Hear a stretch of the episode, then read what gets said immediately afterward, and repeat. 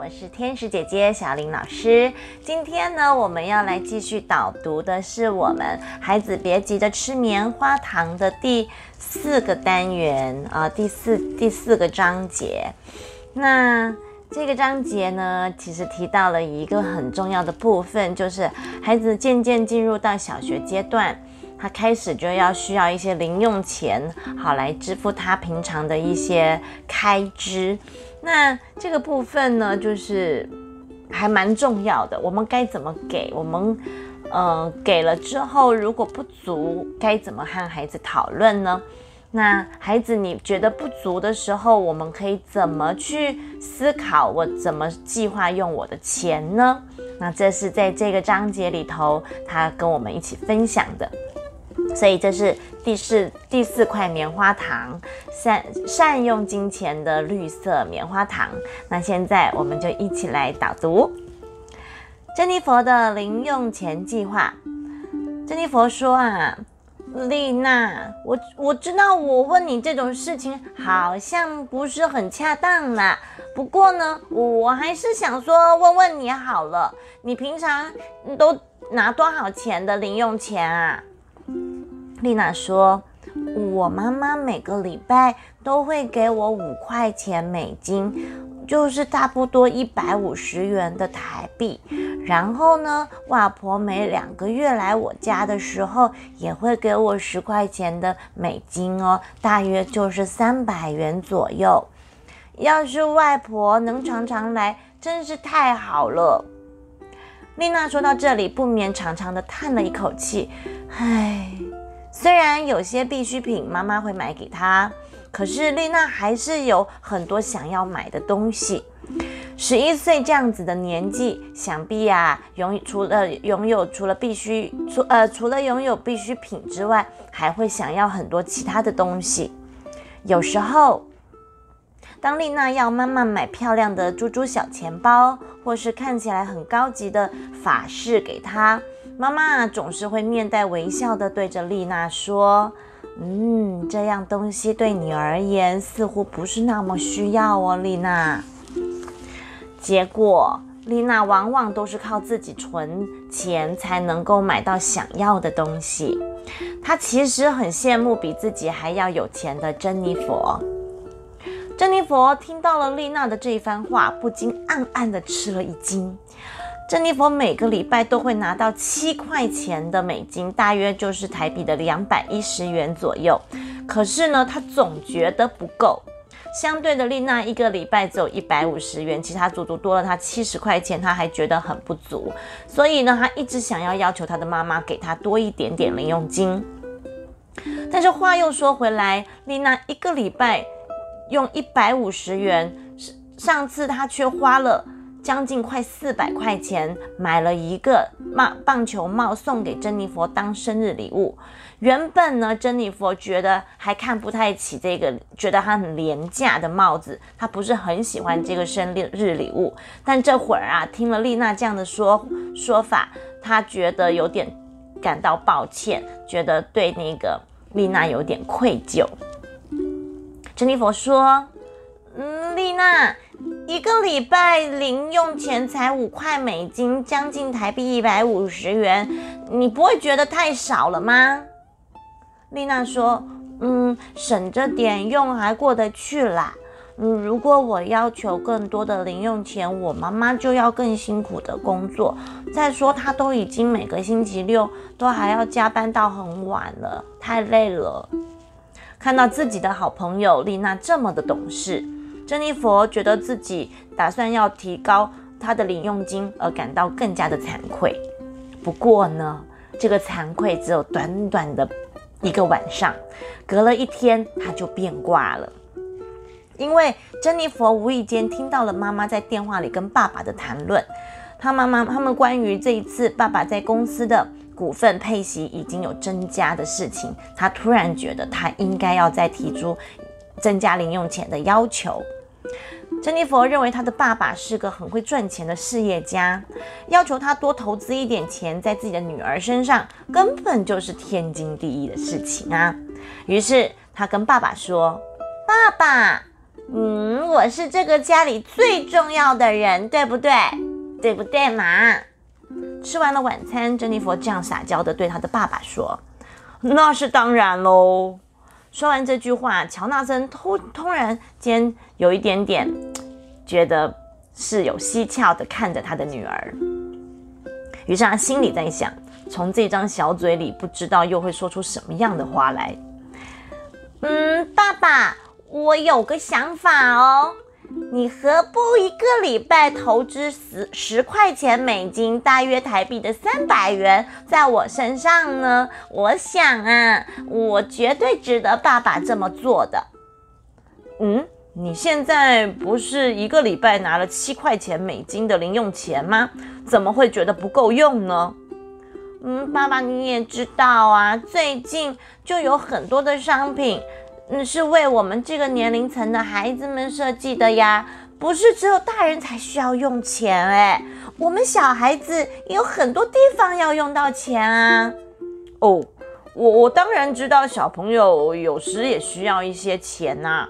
再说一个礼拜十块美金也不是多么困难的事情。不过，不不不过，为什么是不过？珍妮佛的表情当下变得凝重。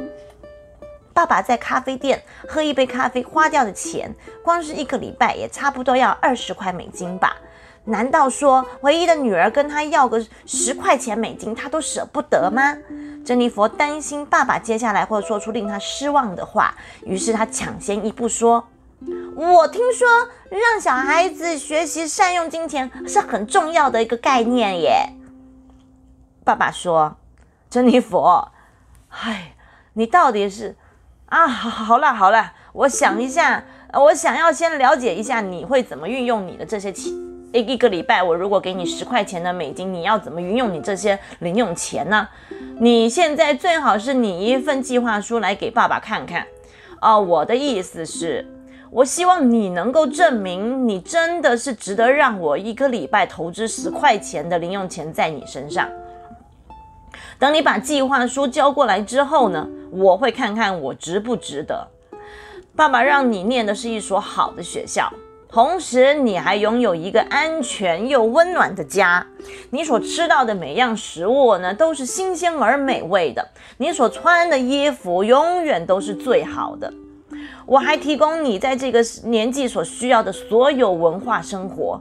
既然你想要的比我这些还要多的话，我当然要盘算一下这么做值不值得。嘿，爸爸，你真的是很小气耶！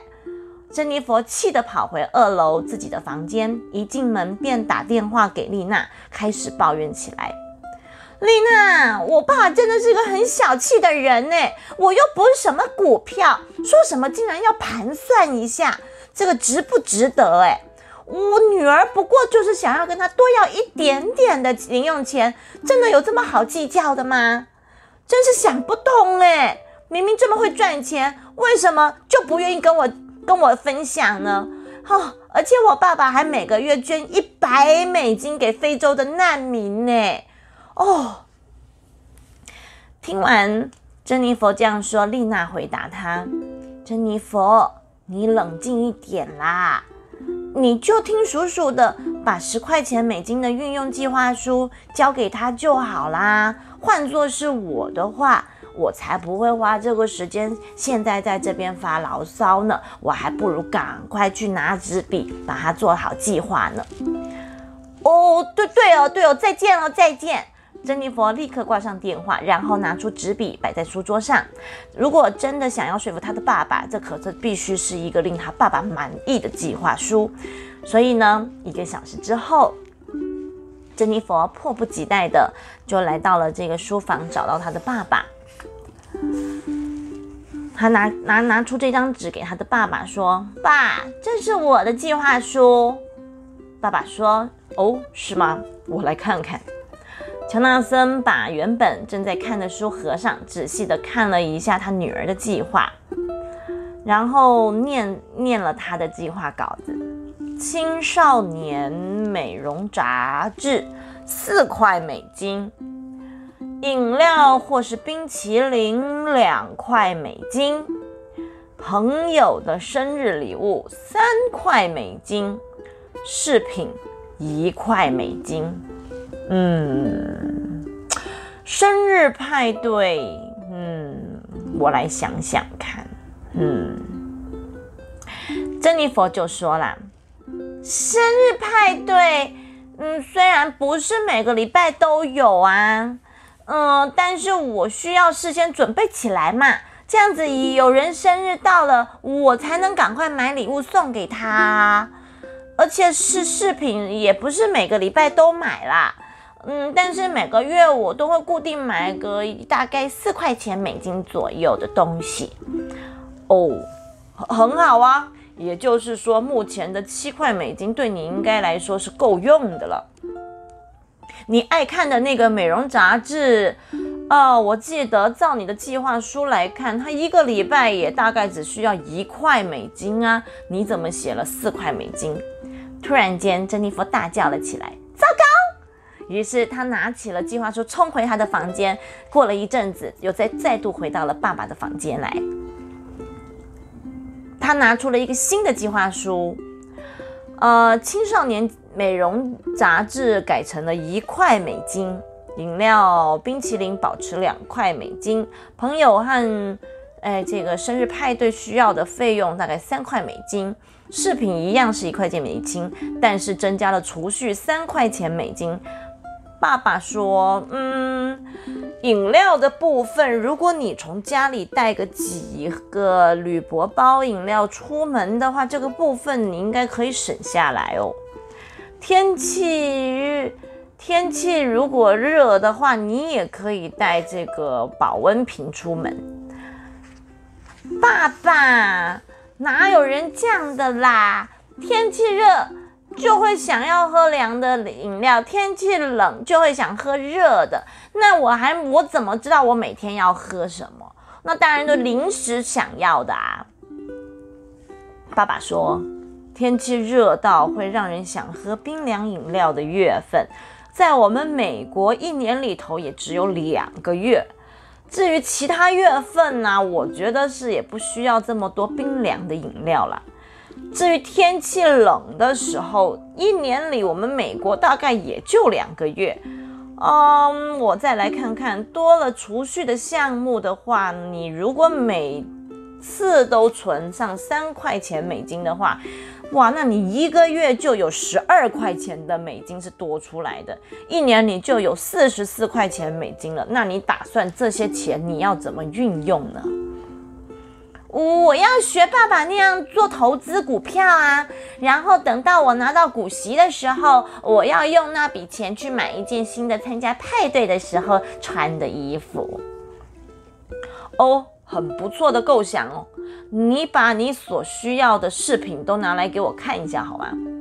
哎，爸爸，我在这个家里到底还有没有人身自由啊？嚯，我只是想帮你看看关于金钱的用途，我想说我的经验应该是比你丰富啊。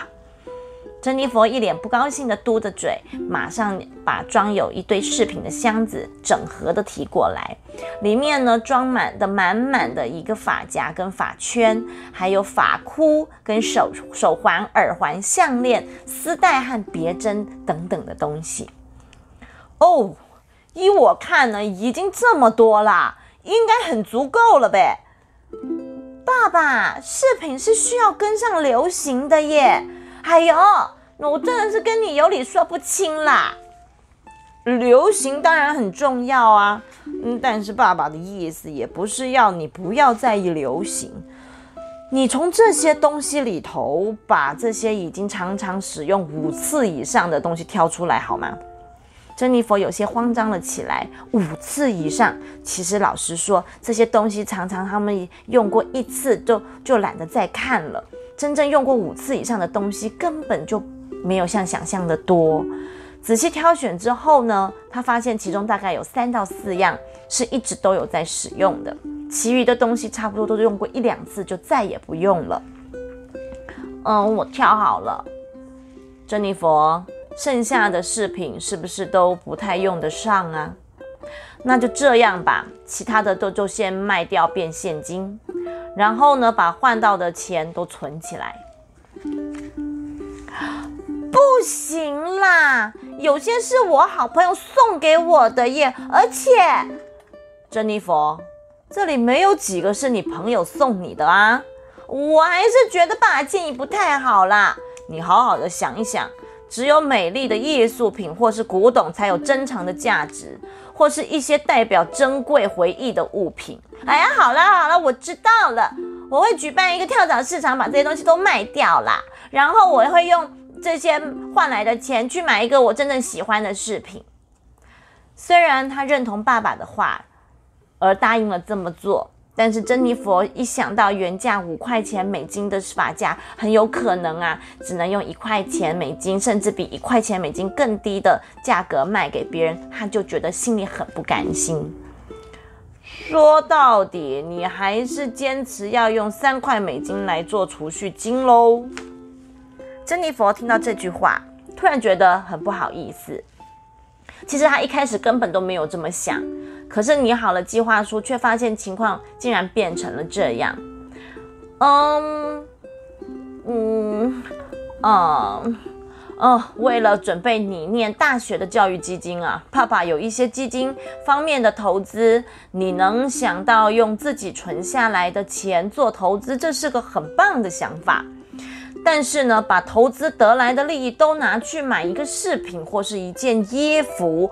爸爸觉得这有欠考虑哦，更何况妈妈经常买新衣服给你，你何不重新想一想，你要怎么样才能妥善运用你投资得来的利益呢？你知道爸爸每个月捐给非洲难民的一百块美金是怎么来的吗？爸爸那么会赚钱，一个月捐一百块美金根本就不是很难的事情啊，珍妮佛。爸爸为了存这一百块美金。每天都从家里或是办公室用保温瓶装咖啡带出门哦，这么做都是为了去咖啡店喝咖啡，把把去咖啡店喝咖啡的钱给省下来。爸爸觉得让非洲那些可怜的孩子们有钱可以喝到干净的水和吃到食物，比起我把钱花在咖啡上来的更有价值。爸爸，你那么有钱，你根本就不需要这样做啊。爸爸是在贫穷的环境里长大的，虽然现在是过着富足的生活，但经营事业随时都有可能有变数的。如果把所有赚来的钱都毫不考虑就把它花掉了的话，很有可能一天我们会变成身无分文。如果你一直认为有钱的人就可以随便挥霍金钱，那你可就错了。只有懂得把辛苦赚来的钱用在有价值的事情上。这样的人才有机会变成有钱的人哦。身为有钱爸爸的独生女，难道连一点点特别的好处都没有吗？珍妮佛说了这句话，惹得爸爸哈哈大笑。哈哈，哎呦，你有没有想过你自己拥有多少东西了呀？哎呦，我的珍妮佛啊，你瞧瞧。我们现在住在这么宁静的住宅区里，房子是这么干净、大而美丽。你应该要知道你自己是个多么幸运的孩子，诶，有个有钱的爸爸。但是我还是希望你能够学会正确的使用金钱的方法，以及拥有这个，呃，这个金钱概念，还有这种基本的态度。依照爸爸目前的收入，就算你要求我一个礼拜给你五十块美金，也不成问题。但是我并不想这么做，因为我希望你在金钱的使用上能够养成节制的习惯。还有，我很努力赚钱，是为了让我们一家三口能够过幸福美满的生活，并且有有有多余的能力的话，我就要去帮助其他的人，不是随便乱挥霍的。好好好啦，好啦。我我我再去写一份计划书给爸爸啦！我一定会让爸爸觉得一个礼拜投资我四块钱美金是很值得的事情。珍妮佛知道这个时候最好还是退一步，然后左思右想，盘算了许久，到了这个局面，很确定、很明确的一件事，便是爸爸是不可能再轻易的答应给他增加零用钱了。珍妮佛重新评估了一下手中的计划书，按照爸爸的说法，外出的时候从家里准备热、准备饮料带出门，就可以省下一些钱。遇到天气热的时候，可以把饮料先冰在冰箱里，再带出门。如果天气变冷了，就可以学爸爸那样，利用保温瓶装热饮。这么一来，只要剩下的只要是想吃冰淇淋的时候才会花到钱了。而且一个礼拜会想吃冰淇淋的次数大概也就这么一次而已。再说身边的好朋友都因为开始注重自己的身材，所以最近大家都越来越不爱吃冰淇淋了。再来就是美容杂志，如果是换成一年缴一期的话。缴一整年一啊一次缴一整年的话，那在价钱上就可以有九折的优惠。所以他就想了，他打电话给珍妮，呃，打给打电话给丽娜，嗯，丽娜，嗯，你有没有订杂志啊？我一直都有固定看园艺杂志，还有电影杂志的习惯，不过我没有买，也没有订哦。我都是去图书馆看，我每个月都会跑图书馆一次，然后去看看杂志。如果看到想要收集的内容，我就会去把它影印带回家。嗯，可是学校的图书馆根本就没有青少年美容杂志啊。嗯，那你可以去市立图书馆啊。如如果还是没有的话，就可以向管管那个图书馆的柜台申请提出申请。我听说，如果是市民申请杂志，图书馆就会依照申请单去订购新书哦。真的吗？隔天，珍妮佛去了一趟市立图书馆，图书馆里摆放了各式各样的杂志。珍妮佛就从中挑选了《手工艺世界》杂志。这本杂志里面正介绍着饰品 DIY 的做法。珍妮佛从内容里面了解到，只要一点一些简单的材料，就能够制作出十种以上的饰品。除此之外，还能够吸收到各种的资讯。珍妮佛决定找丽娜一起举办跳饰品的跳蚤市场，还向妈妈还有妈妈的朋友要来一些他们用不到的饰品。结果啊，收集到的饰品不但种类非常的多，数量啊也比原先设定的目标还要多了许多呢。珍妮佛说：“嗯，女生最喜欢去的地方是哪里呀，丽娜？”嗯，游泳池是女生更衣室门口，还有偶像明星商品的贩卖部门口，我想那里都很多。哇，丽娜，你真的很聪明哎！从这一天起，珍妮佛还有丽娜，只要到了星期六，就会在游泳池的女生更衣室前面的镜子前，呃，用三十分钟为限进行了这个。现实的跳蚤市场，乔纳森也很配合他们，就比往常还要晚四十分钟再来到游泳池前面，把车子停好，然后支援女儿们做生意。丽娜负责卖中古的饰品，大家讲好以原价的八折作为售价。由于两个人事先已经说好了。由丽娜自己带来的饰品售出的获利全部都归丽娜所有，所以丽娜也很卖力的向附近的阿姨或是大姐姐们要来他们不要的饰品。珍妮佛当然也负责贩售的工作，不过她同时还负责帮客人修理饰品。她准备了瞬间胶，还有小镊子、剪刀。还有钳子，还有各式各样的人造宝石，把同学们带来的坏掉的饰品修理好，然后征收着收五十分到一块钱美金不等的费用。修理瑕疵的饰品的业务广受好评，于是他们决定多投资一点花费在需求量较高的人造宝石上，并且增加修理业务方面的比重。如此呢，一传十，十传百，消息很快的传遍了整个校园，连学校的同学都会拿着坏掉的饰品来找珍妮佛。遇到了一些严重受损而无法再修复的饰品，就干脆整个拆开，然后呢，再把能用的零件转到呃服饰上、鞋子上或者是其他的发夹上，这些再生的饰装饰品就更受到同学们的喜爱了。珍妮佛结算了一个月以来所赚到的收益，结果呢，总收入足足有三十二块美金之多。这些钱比他爸爸一个月给他的零用钱二十八块钱美金还要多哦。而且在省下花费的这个状况下，已经经过了一个月，零用钱居然还有剩下五块钱美金。这下子，珍妮佛不再需要找各种理由要求他的爸爸给他增加零用钱了。哎，珍妮佛，我怎么还没拿到你的新计划书呢？爸爸问他。珍妮佛说。我想，我应该是不需要爸爸帮忙做生意了啦。我觉得我现在已经可以自己一个人经营了。哦，那真是太好了。如果你需要爸爸的投资，你随时都可以告诉我哦。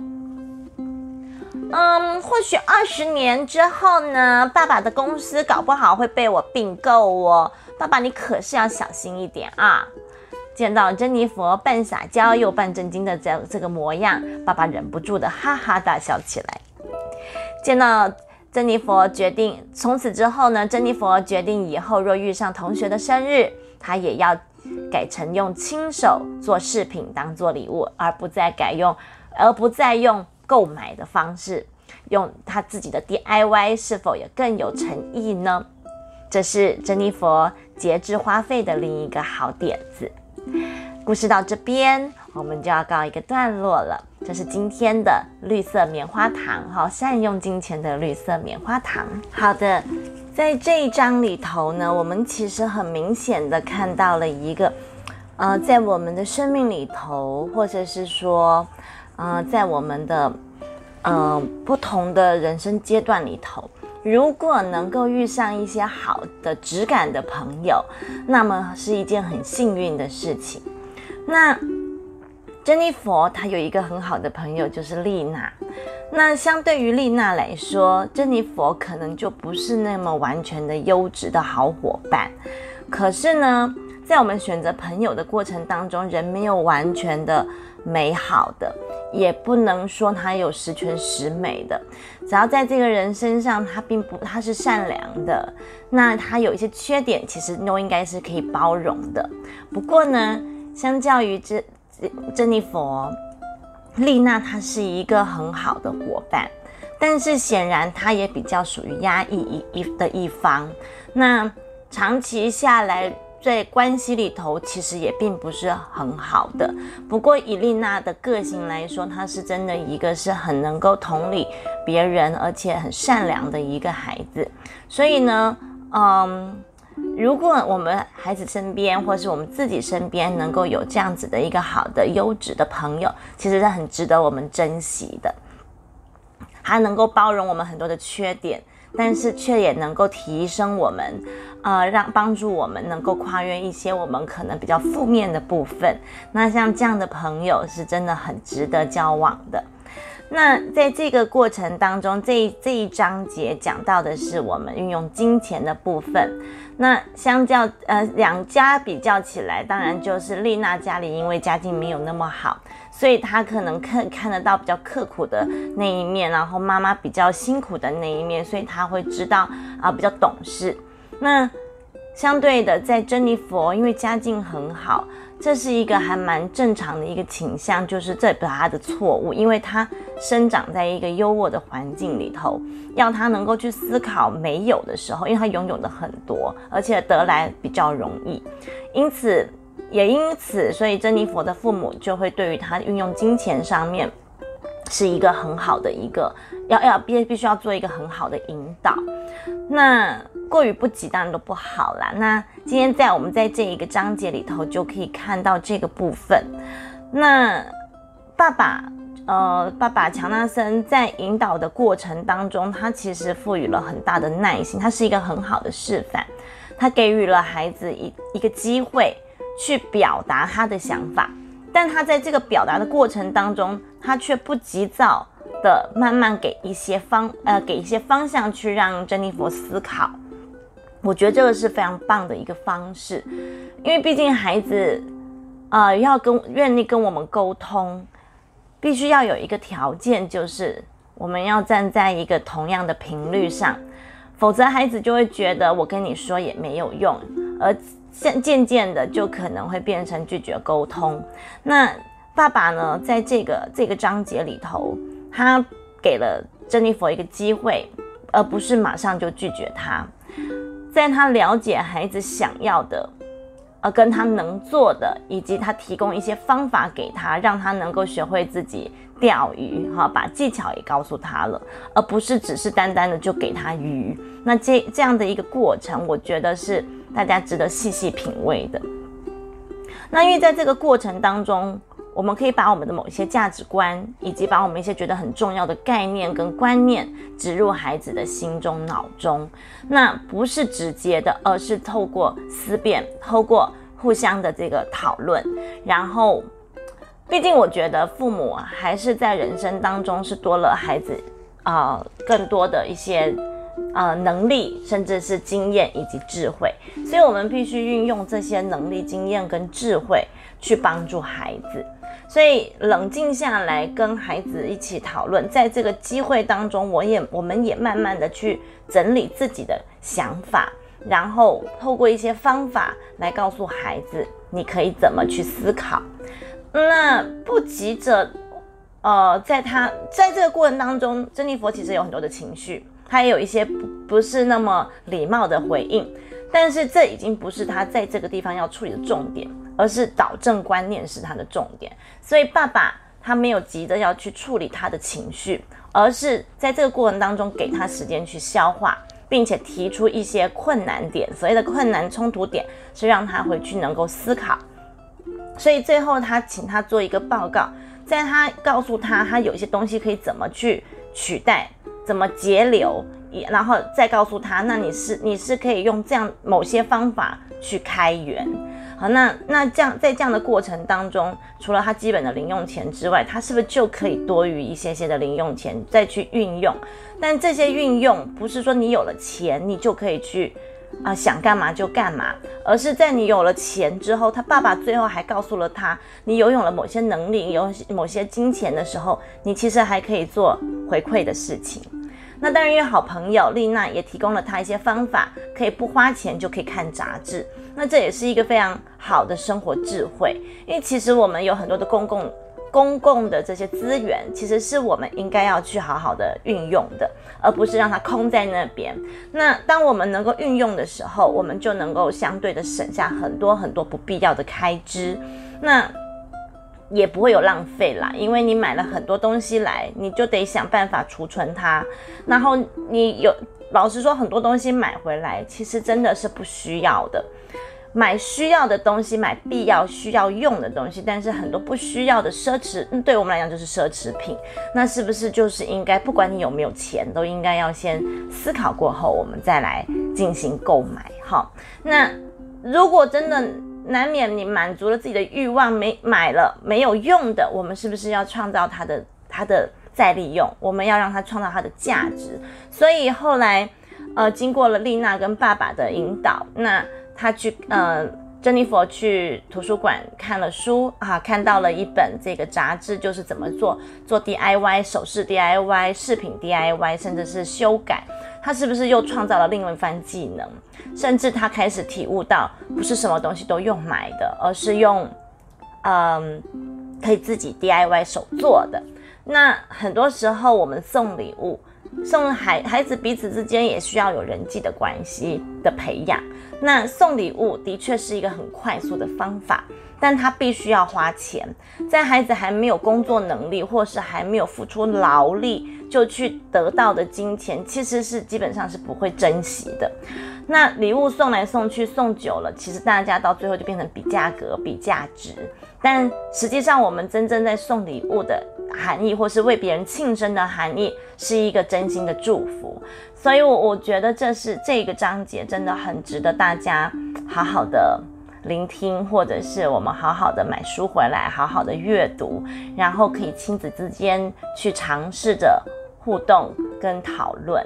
那当然，最后我觉得就是，呃，一个在这个章节里面，我讲我想到一个很不错，就是即便是我们成人，它是一个断舍离。你要断开你的欲望，你必须先去思考你这些东西的必要性。那你要把它舍弃。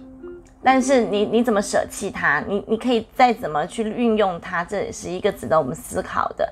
比如说我们的嗯，你你你买了的饰品，那你可以一样啊，可以去到跳蚤市场，你可以做义卖，这些钱回来之后，你可以做运用，你也可以去捐助更需要帮助的人。那家里的环境如果是舒服的，必须东西不多。越多的东西，就越容易让家里的环境变得很杂。其实反而住起来的这个空间感跟舒适度就会也不是那么好。所以其实我们成人也是孩子的一个示范，我们必须审，就是审视我们自己的物品。那在这个审视的过程当中，慢慢的我们就会生出一些智慧，怎么运用我们的金钱，我们怎么样的节流，那我们又可以怎么样的开源？那在在我们节流开源的过程中，如果还有多余的，是不是也可以去帮助一些更需要帮助的人呢？这是这一个章节我觉得很棒的部分。那天下没有白吃的午餐，孩子要有零用钱是很好的一件事情，也是应该给他一些可以掌控的部分。但是我们如何给，给多少，然后他如何在这些零用金之间，他去做一些很好的运用，那这是值得我们去探讨，值得好好的去琢磨的。那。嗯，有一个部分就是不用为了不给而不给，因为压抑过久，人的欲望过强大的时候，反而容易做到一些错误的，呃，建立错误的价值观以及行做的一些错误的方式，比如偷窃。所以呢，很好的方式应该是透过引导，然后我们给予他们他需要的，但是过度的。他想要更多的，那我们就得想想办法，用正确的方式去得取他该有的这个零用金，以及想想看你的年纪适合适不适合用到高消费呢？那这些都是我们得植入孩子脑中的一些概念跟价值观。今天的分享就到这边，祝福大家运用金钱一切顺利。